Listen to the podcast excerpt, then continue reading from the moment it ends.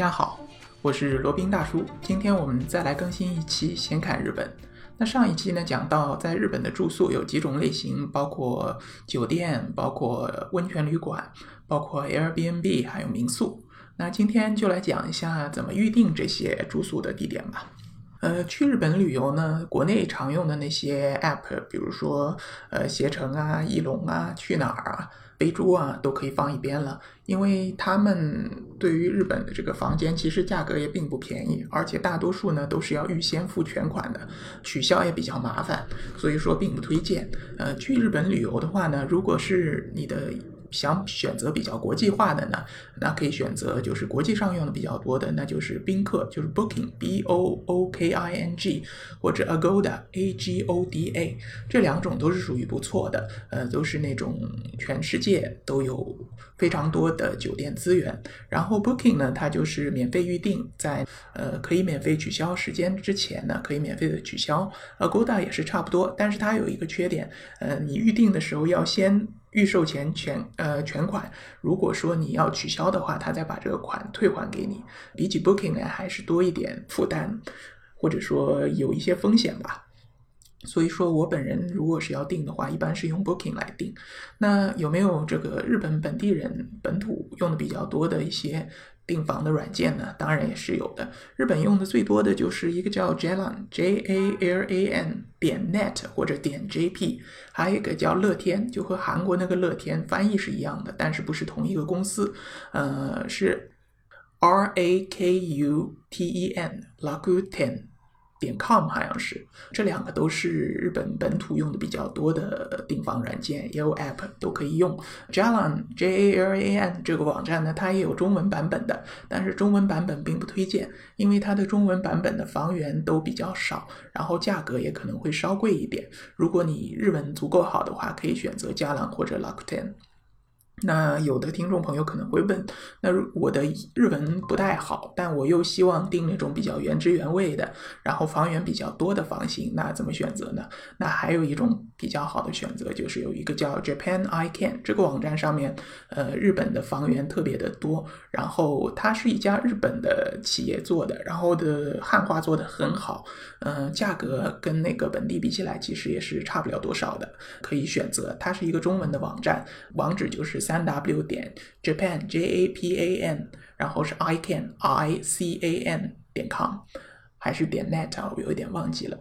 然后在上面可以订，上面的描述也都是比较全，图也有图片，也有介绍，就几间房可以多少人入住。那基本上，如果想要到日本去订酒店的话，就是那么几种。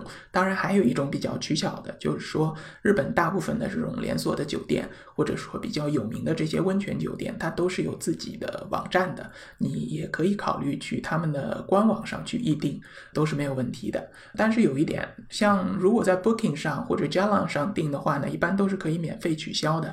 但如果是在他们的酒店的官网上如果预订的话呢，一般是如果你要取消是要支付这个费用的，一般是一晚上的房费，所以说你可以比较一下，在这个第三方软件上面它的价格和在它官网上的价格孰高孰低，呃，选择一个对你来说比较合适的一个选择。这样的话，你如果是肯定不会取消这个行程的，那就直接去官网上面订那种不能取消的，它可能价格会比较优惠。你的行程有可能会比较灵活，有可能会不改变的，那就上这个 Jalan 或者 Lockdown 或者 Booking 上面订那种可以免费取消的，都是没有问题的。好，那说完了住宿，那交通问题怎么解决呢？交通大家可能了解的也比较多了，一种就是。乘坐这个日本的 JR 线，那可以买一个 JR Pass，也可以就是到了那边直接去领买也没有问题。呃，它是那边的新干线或者那边的 JR 线分两种，一种叫自由席，一种叫指定席。指定席呢，就是事先要在售票处的地方先订好时间、车次，然后他会把位子给你划好，你上车直接对号入座就可以了。自由席呢，就是它有几节车厢是自由乘坐的，你就可以在那边排队，先到先得，上车了位子就是直接坐的。然后如果坐满的话呢，那几种就只能站着了。就罗宾的经验来看，JR 线或者新干线是很少坐满的。你如果坐自由席，一般来说都是有位子的，这个问题不大。那还有在日本的交通，那就是地铁啦，还有那些私铁，还有巴士，还有出租车。出租车不到万不得已还是不推荐的，因为实在是太贵了。巴士的话呢，价格相对还可以，但也比国内要贵非常多。然后它的乘坐方式有不同啊，有的就是上车了就投币，它的是军医价，就价格都是一样的，你直接投币就可以了。那有的是根据路程长短来决定车费是多少的，那就是上车的时候你要先取一张纸片，这个叫。叫应该是叫什么叫什么券，我有点忘了。取了券，然后到了你要下车的时候，它在上面会就在车的前面的 LED 屏上面会自动的显示你这个对应的票号是要付多少钱，然后你就把对应的钱投进去。然后如果没有零钱的话，可以把整钱塞到机器里，它会自动出零钱的，还是比较方便的。呃，这是这个巴士的乘坐。那有的那种高速巴士呢，它是要。事先预约的或者事先买票的，有的那种就是路线巴士呢。所谓路线巴士就和我们的公共汽车一样的，那就不需要预约，你就等在站牌那边，然后等它开过来就可以了。路线巴士日本虽然也是比较准时，但是多多少少还是会有一些差异啊，有可能会早一点来，有可能会晚一点来。大家在等路线巴士的时候，还是要留出一些提前量，这样会比较好。然后等到就是比较尴尬的地方，你实在找不到这种公共交通了，那打一辆。出租车也是一种不错的体验。那边出租车基本都是老爷爷是驾驶员，可能算是那种发挥余热吧。反正罗宾碰到的大多数的出租车驾驶员都是年纪比较大的男性，然后的他们的车型基本都是那种老牌的皇冠，车门是可以自动关闭的，所以你下了车以后直接不用管就可以了，它自动会关起来的。其他就没有什么特别需要注意的了。就在日本国内的交通和国内的住宿就是这样了。好了，那今天就讲一下在日本怎么订酒店、怎么搭乘公共交通这样一个话题。好了，那我们这一期的闲侃日本就先到这里，我们下期再聊。接下来呢是罗宾大叔的广告时间。罗宾大叔可以为大家提供如下的收费服务，包括日本自由行的咨询服务。日本深度游的私人定制服务，以及日本经营管理移民的咨询服务，还包括日本购房移民的咨询服务。